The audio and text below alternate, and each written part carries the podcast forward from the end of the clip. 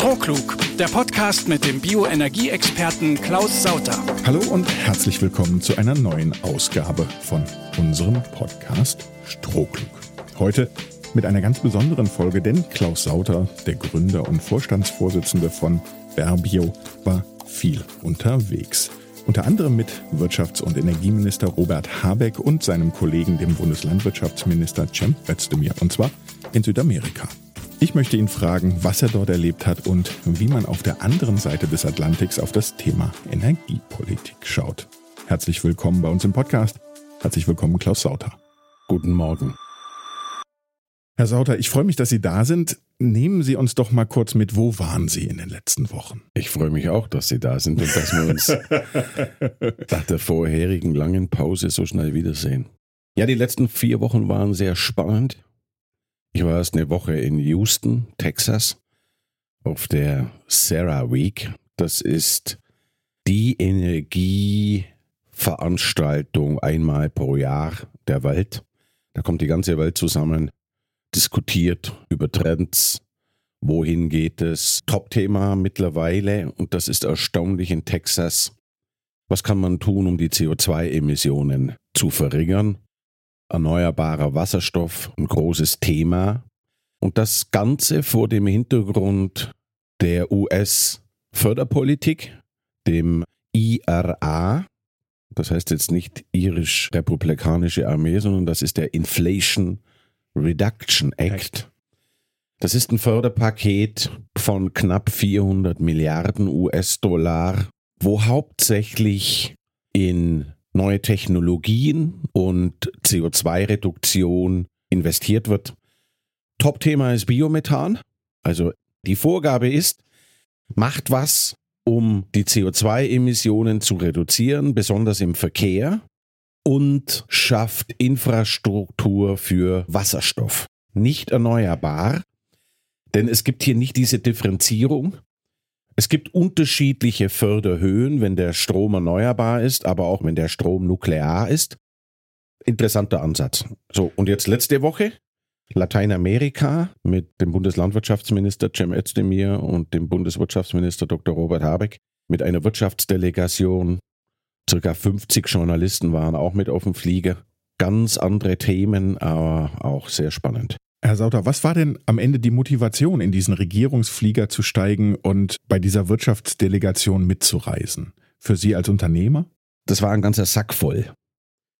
Zunächst mal ist es ja unser erklärtes Ziel, dass wir in diese tropischen, subtropischen Bereiche müssen, weil da gibt es viel Biomasse, ungenutzte Biomasse und die können wir verarbeiten. Brasilien haben wir uns angeschaut. Die haben tropisches, subtropisches Klima. Da wächst alles vier, fünfmal so schnell wie bei uns. Und die haben Potenzial. Potenzial heißt mehr Biomasse oder mehr nee, schnell genau. wachsende Biomasse? Wenn die Brasilianer oder die Kolumbianer über erneuerbare Energie anfangen zu reden, dann geht's los mit Biomasse. Dann kommt Wasserkraft und dann kommt Solar und Wind. Und in allen Bereichen haben die großes Potenzial, aber vor allen Dingen im Bereich Biomasse. Und die Kombination, wissen Sie, zwei grüne Minister und dann in diesem Land, wo ja auch super professionell Landwirtschaft betrieben wird, vor allen Dingen in Brasilien, gigantische Flächen, da sind Monokulturen. Wir haben bei uns keine Monokulturen, aber ich meine, wenn du mal drei Stunden in eine Richtung fährst und du siehst links und rechts vom Acker nur Zuckerrohr. Soja oder Mais oder Zuckerrohr. Zuckerrohr müssen sie dann sieben Stunden fahren. das ist unglaublich. Und da haben mich natürlich auch die Reaktionen interessiert eines grünen Landwirtschaftsministers, der ja ganz andere Agenda hat. Und dass die beiden mich mitgenommen haben, ich meine, das kann ja nicht ich entscheiden. Ich kann ja nicht sagen, hier, ich fliege jetzt mal mit euch mit, sondern da bin ich denen zu großem Dank verpflichtet. So, und dann kommt diese Kombination. Diese Destination, dann die Möglichkeit mit Regierungsvertretern, die einem Eindruck geben, wie ist das Interesse? Weil ich meine, wir brauchen ja auch immer die Gesellschaft dort, weil wir brauchen Baugenehmigungen und, und, und. Dann auch die Unternehmensvertreter, Außenhandelskammer, die hatte Leute eingeladen aus der Industrie, die haben ihre Erfahrungen erzählt. So verdichtet in so kurzer Zeit, so viele unterschiedliche Meinungen. hat man keine Chance zu bekommen. So, und ganz zum Schluss natürlich auch zu schauen, welchen Eindruck nehmen denn diese Bundesminister mit? Weil was Landwirtschaft betrifft, widerspricht die brasilianische Landwirtschaft in allen Bereichen dessen, was wir eigentlich wollen. Meines Erachtens auch insofern kein Widerspruch, weil das ist nun einfach mal ein Riesenland. Ich meine, es ist 24 mal so groß wie die Bundesrepublik und da leben 200 Millionen Menschen. Das ist nichts. Ganz andere Möglichkeiten wie bei uns und mitzunehmen dann so, wie ist denn jetzt die Einschätzung in Gesprächen und ein Gefühl dafür zu entwickeln. Sagen die jetzt, ich meine, Cem Özdemir könnte ja sagen, also hier, mit denen machen wir überhaupt keine Geschäfte, schau mal, welche Düngermengen die einsetzen, welche Spritzmittel. Nichtsdestotrotz waren wir uns alle einig, wir brauchen diese Länder Lateinamerikas mit ihrem Klima, mit ihrer Fläche, mit ihren Möglichkeiten, auch Solarenergie und Windenergie zu produzieren und damit erneuerbaren Wasserstoff. Wir brauchen die. Ohne die geht das nicht. Und Robert Habeck hat auch mehrfach betont, die Welt zerfällt in Blöcke. Und die Chinesen arbeiten sehr strategisch. Und wenn wir da jetzt nicht schnell reagieren, dann haben andere die Position besetzt und vor allen Dingen die Chinesen. Heißt das indirekt so ein Thema, was Sie noch vor einem Jahr oder vor einem halben Jahr umgetrieben hat, was Sie vielleicht auch immer umtreibt, Teller oder Tank, äh, war gar kein Thema dort? Nein, es war kein Thema. Wir waren auf einer Veranstaltung, da war ein Vertreter des WWF, der sagte, wir können hier in Brasilien die Produktion landwirtschaftlicher Produkte verdoppeln, ohne dass wir einen Baum anrühren. Und was mir aber aufgefallen ist in Brasilien, ich habe die gleiche Reise vor 15 Jahren mit Frau Merkel gemacht. Auch Wirtschaftsdelegation, Brasilien. Da war allerdings noch Peru und Mexiko dabei. Gleiche Reise. Was ich festgestellt habe, ist, dass die Brasilianer, ja, ich möchte nicht sagen arrogant, aber sehr zurückhaltend sind die warten nicht mehr auf uns. Wenn ich das vergleiche mit vor 15 Jahren, da waren die viel heißer drauf, mit uns da Geschäfte zu machen. Situation war ähnlich, Lula da Silva. Auch damals war das Thema Regenwaldrodung schon auf der Agenda. Aber man hat ganz klar gespürt, die Brasilianer warten nicht auf uns. Die haben Angebote. Und die werden ihre Chance nutzen. Die Brasilianer sprechen auch von Reindustrialisierung. Und ich denke, das ist ein Thema, was wir bislang kaum beleuchtet haben. Wir werden einen Strukturwandel erfahren. Den größten globalen Strukturwandel, seitdem es die Industriegesellschaft gibt. Und Stahlproduktion muss nicht nur dahin, wo Eisenerz ist, sondern wo auch billige Energie zur Verfügung steht. Und das sind Länder wie Brasilien, Australien, Südafrika. Wir werden uns nur noch mit der Veredelung beschäftigen. Aber die Energie, die wir brauchen, die muss erneuerbar sein. Und in diesen Ländern hat man die günstigsten Produktionsbedingungen. Wir haben diese Erkenntnis schon etwas länger und das ist ja auch der Grund, warum wir global expandieren. Wir müssen dorthin, wo für unsere Technologien und für die Art und Weise, wie wir Energie produzieren, die besten Bedingungen herrschen. So, das ist Nummer eins USA mit diesen gewaltigen Subventionen. Und es sind die Länder in dem tropischen, subtropischen Bereich. Da gehört Indien dazu, da gehört Südostasien dazu, da gehört aber auch ganz klar Lateinamerika, Brasilien, Kolumbien, Venezuela eigentlich auch, aber da kann man ja nicht hin. Jetzt haben Sie es eben schon gesagt, Sie sind quasi ein alter Hase, was sozusagen solche Wirtschaftsdelegationen anbelangt. Der Flug über den großen Teich ist ja relativ lang und wenn man das so von außen mitbekommt, ist es ja doch ein, vermutlich ein sehr, sehr direkter Zugang zu den Politikerinnen und Politikern, oder? Also was versucht man äh, während so eines Fluges oder was versuchen auch die anderen Mitreisenden zu tun? Kommt man ins Gespräch? Bleibt es informell oder kann man wirklich auch an so einem Punkt nochmal ganz anders sprechen und gestalten als vielleicht in Berlin direkt. Ja, der Vorteil ist, dass man in einem Flieger ist. Nur diese Reise war unglaublich anstrengend. Wir haben in den ganzen fünf Tagen zusammen 18, 20 Stunden geschlafen. Ich denke, Robert Habeck und Tim Özdemir, die haben noch weniger geschlafen. Und auf dem Hinweg, da sind wir Samstagabend um 22 Uhr losgeflogen und dann ging es Sonntag früh in Brasilien weiter. Ja, da muss man auch ein bisschen schlafen. Also da gab es nicht viele Möglichkeiten, man musste sich ausruhen.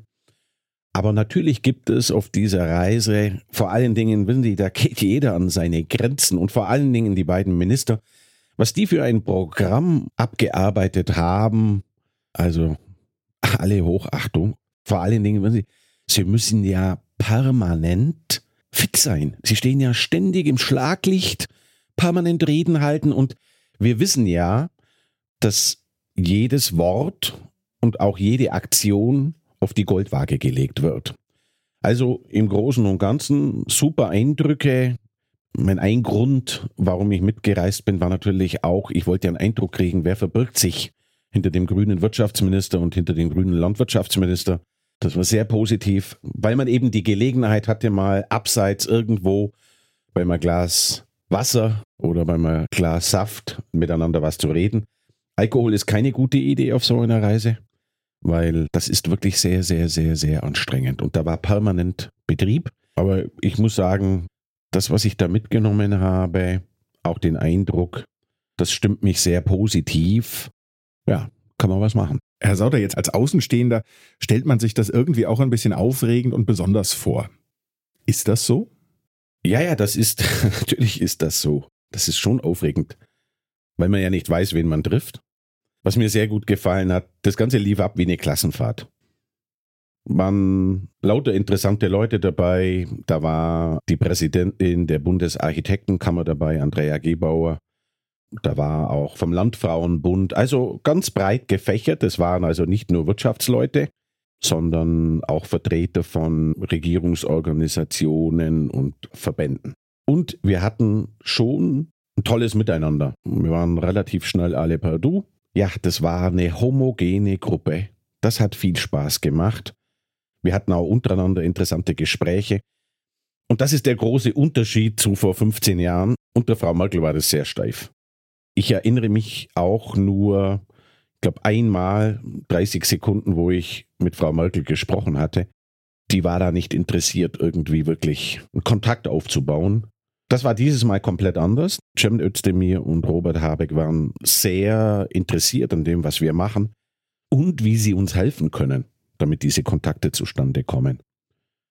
Was ein weiterer Unterschied war zu der Merkel-Delegation damals, ist, dass Cem Özdemir und Robert Habeck sehr viel Zeit verwendet haben, um mit der Zivilgesellschaft zu sprechen. Also es gab an jedem Ort separate Meetings, wo Leute aus lokalen Vereinen, lokalen NGOs eingeladen waren, die also nicht zur Regierung gehörten, sondern irgendwelche Minderheiten, eigene Interessen hatten, hauptsächlich Klimaschutz, und da haben die sich hingesetzt. Da war ich nie dabei, muss ich auch dazu sagen. Aber es hieß immer, ja, wo sind die beiden? Ja, die treffen sich mit der Zivilgesellschaft. Sehr viel Zeit dafür aufgewandt. Was ich wichtig finde, man hat wirklich gespürt, die haben ein Rieseninteresse, ein Gefühl zu bekommen, wo bin ich hier eigentlich? Und eben nicht nur mit ihren Politikerkollegen dort, sondern einen eigenen Weg gehen und raus und sagen so, ich möchte jetzt wissen, wie geht's den Menschen auf der Straße.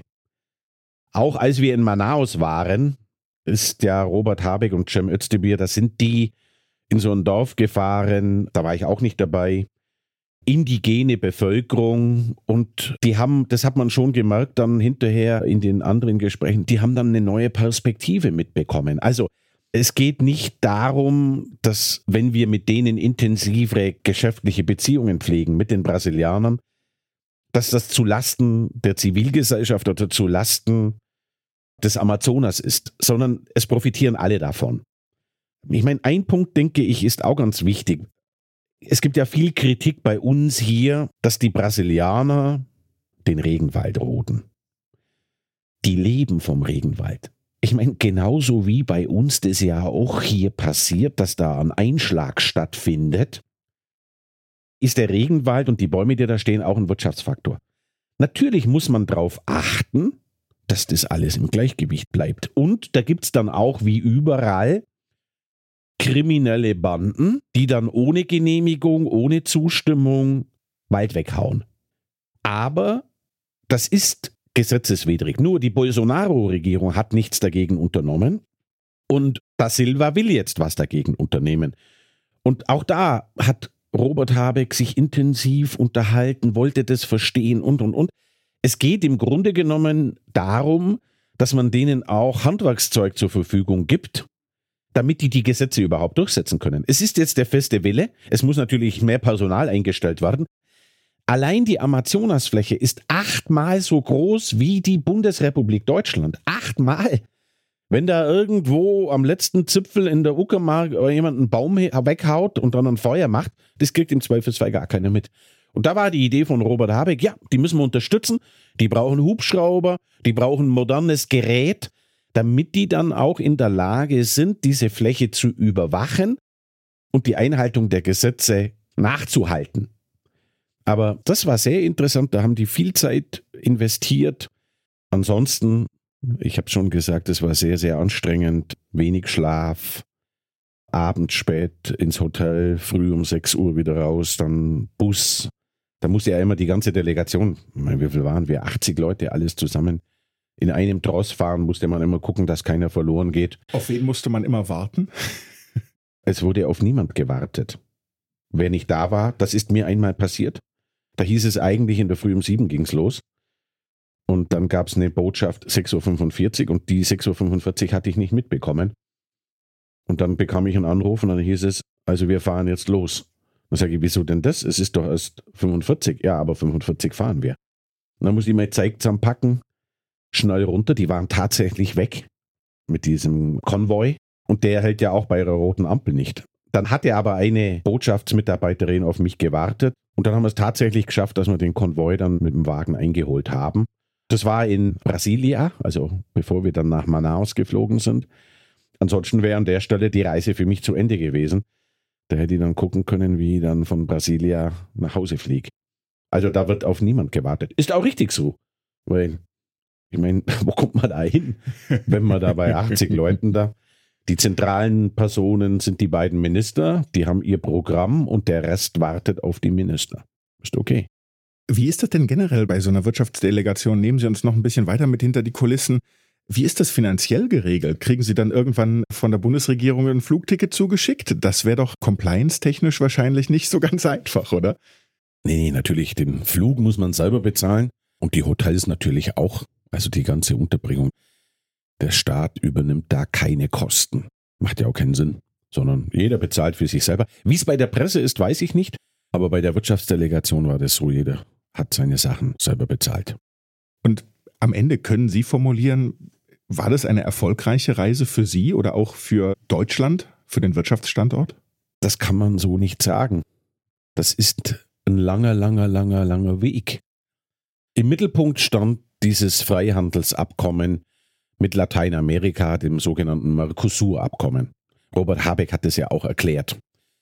Und das wird eigentlich seit 1999 verhandelt, also fast 25 Jahre.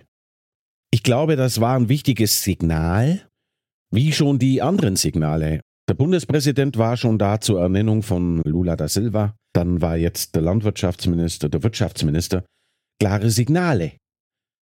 Und das ist eine klare Botschaft, wir wollen mit euch. Ich würde sogar sagen, wir müssen mit euch.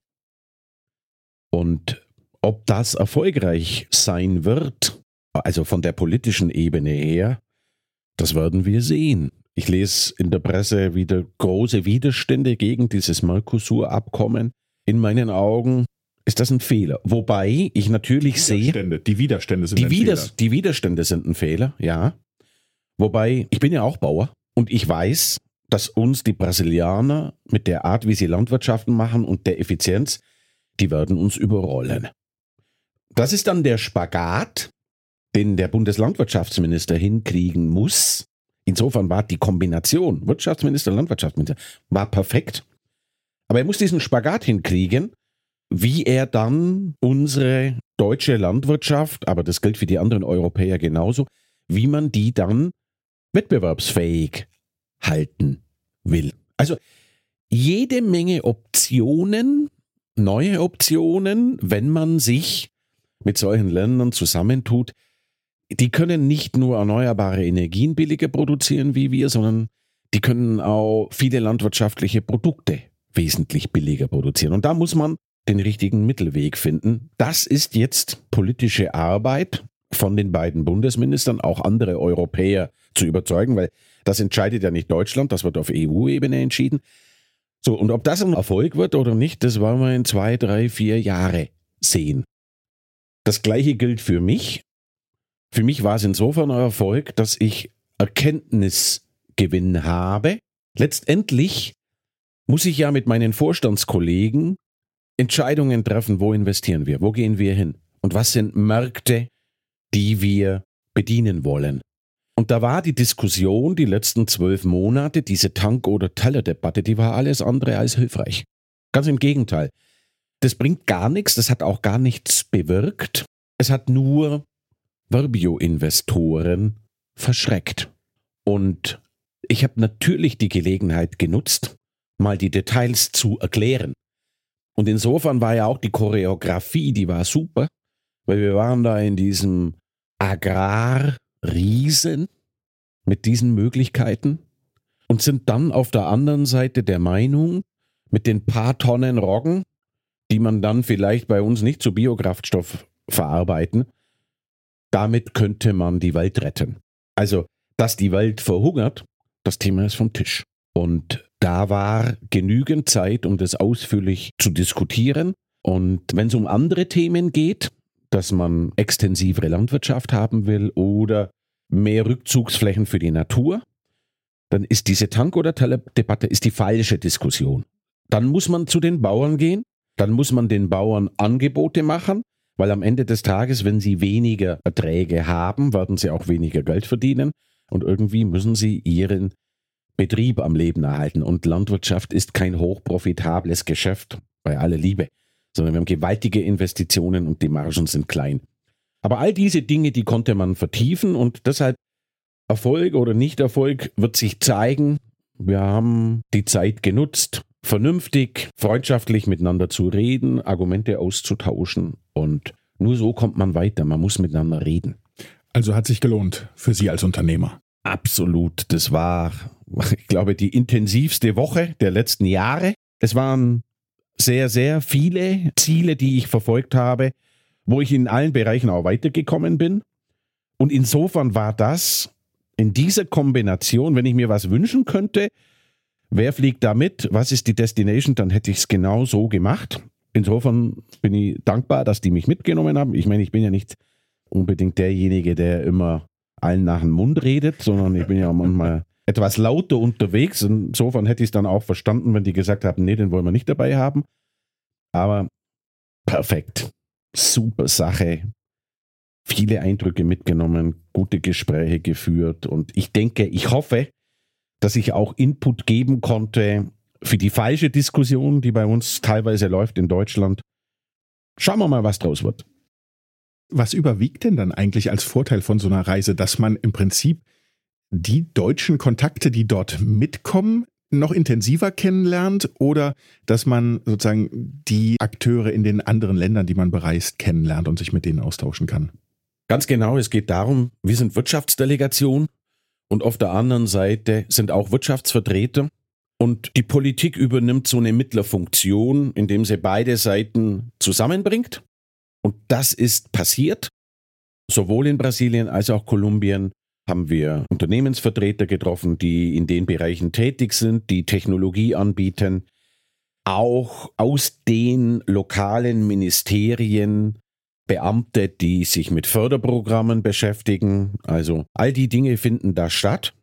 Und ja, unser erklärtes Ziel ist es ja, wir wollen in Brasilien investieren. Und, wo ich jetzt überrascht bin, Kolumbien war nicht so in unserem Fokus, aber die Leute, die wir in Kolumbien getroffen haben, das war fast interessanter. Also aus meiner Sicht war das interessanter. Die waren straightforward, die waren konkret interessiert, die hatten sich auch vorbereitet nicht so zurückhaltend wie die Brasilianer. Insofern war auch der Teil sehr interessant. Da werden Visitenkarten getauscht, da gibt man sich einen kurzen gegenseitigen Eindruck, wer macht was. Und dann geht jetzt die Arbeit los, weil meine, in fünf oder in zehn Minuten, wenn da ein Haufen Leute da sind, da kann man nichts klären. Mein Büro ist bereits dabei, Telefontermine zu organisieren, wo man dann sich mal zwei Stunden hinsetzt, austauscht, welche Möglichkeiten gibt es. Aber unser Ziel als Verbio, unser erklärtes Ziel ist, wir wollen ein globales Netzwerk von Produktionsanlagen, die Biomasse verarbeiten, mit unseren Technologien aufbauen. Und da ist Lateinamerika eine der Top-Adressen. Insofern war der Besuch, war die vermittelnde Funktion der Minister sehr hilfreich. Jetzt haben Sie es schon ein bisschen beschrieben, die verschiedenen Einstellungen in Brasilien und Kolumbien. Wie sind diese beiden Länder aufgestellt oder die Länder generell in Südamerika, wenn es um die Energiepolitik geht? Lässt sich das so zusammenfassend überhaupt sagen? Absolut. Das war auch ein Top-Thema. Das hat auch die beiden Minister sehr beeindruckt. Brasilien hat 92 Prozent des Stroms aus erneuerbaren Quellen. Der überwiegende Anteil ist Wasserkraft. 92 Prozent. Und ungefähr 60 Prozent des Verkehrs sind ebenfalls dekarbonisiert mit Ethanol. Also die sind uns weit voraus. Der durchschnittliche Brasilianer, ich weiß es jetzt nicht genau, aber der wird einen CO2-Fußabdruck haben von unter zwei Tonnen. Der Weg hin zu einer dekarbonisierten Gesellschaft ist da nicht weit. Ich sage, Brasilien wird das erste unter den G2-Staaten sein, das wirklich klimaneutral ist. Und das wird nicht dauern bis 2035, das geht schneller. Darüber hinaus haben sie Riesenpotenzial, uns da auch was abzugeben. Kolumbien die gleiche Situation. Allerdings müssen wir jetzt differenzieren in Kolumbien. Wir waren im letzten Jahr in Kolumbien der größte Kunde. Wir haben nämlich von denen jede Menge Kohle gekauft. So, das heißt, auch der Kolumbianer hat einen CO2-Fußabdruck von ungefähr zwei Tonnen. Schon viel erneuerbare Energien, aber nicht in dem Maße wie Brasilien. Aber auch das Gesellschaftsgefälle ist viel größer. Also es gibt da eine ganz, ganz dünne Oberschicht, die sehr, sehr viel Geld hat. Der Rest ist da unten. Aber die sind alle bestrebt, dort was zu machen. Und insofern wenn wir da hinkommen, dann sind wir ja eigentlich die Bittsteller, weil wir haben, ich gehe mal davon aus, dieses Jahr einen CO2-Fußabdruck von acht bis zehn Tonnen. Also es ist nur ein weiter Weg, um dort überhaupt hinzukommen. Aber die Bereitschaft, da mitzumachen und, und die sehen auch Geschäftschancen, keine Frage. Das war sehr, sehr positiv. Ich habe jetzt noch die Bilder im Auge, wie Sie gemeinsam in Iowa das grüne Band für Ihre jüngste Fabrik dort durchgeschnitten haben. Wie lange wird es dauern, bis das in Südamerika passiert? Ist das schon etwas, wenn wir jetzt in, in so 15 Jahresdekaden denken, wie Sie das eben skizziert haben, vor 15 Jahren mit Angela Merkel, jetzt mit Robert Habeck und Cem Özdemir, wird es wahrscheinlich nicht nochmal 15 Jahre dauern, bis das passiert, oder? Das nächste Mal wäre ich 70. da fliege ich garantiert nicht mehr mit irgendwelchen Ministern durch die Gegend. Ich kann Ihnen das nicht sagen, ich weiß es nicht. Wir haben da auch keinen zeitlichen Druck. Das brasilianische Steuersystem beispielsweise ist viel, viel komplizierter noch, wie das, was wir in Deutschland haben. Also es ist kaum zu glauben. Kaum, kann man sich kaum vorstellen, ja. aber auch die deutschen Unternehmensvertreter haben das immer wieder betont. Und wir müssen erst genügend Wissen generieren, um überhaupt ein Gefühl zu bekommen, ob man da was machen kann. Ich meine, die Voraussetzungen, billige Biomasse, Reststoffbiomasse, Regen, Sonne, alles da, können wir morgen anfangen. Aber so einfach ist es eben nicht, weil du hast auch immer ein regulatorisches System. Welche Steuern, wie viel, wie funktioniert das? Fehlendes Doppelbesteuerungsabkommen, das war ein Riesenthema zwischen Brasilien und Deutschland. Das heißt, wenn man dort investiert und man verdient Geld in Brasilien, dann bezahlt man darauf Steuern und wenn dann eine deutsche Gesellschaft, dann zahlst du nochmal Steuern. Also da kannst du es gerade vergessen. Das heißt, diese Dinge, die müssen sorgfältig abgeklärt sein. Welche Möglichkeiten gibt es logistisch? Und dann kann man irgendwann eine Investitionsentscheidung treffen. Aber in dem Prozess sind wir jetzt erst.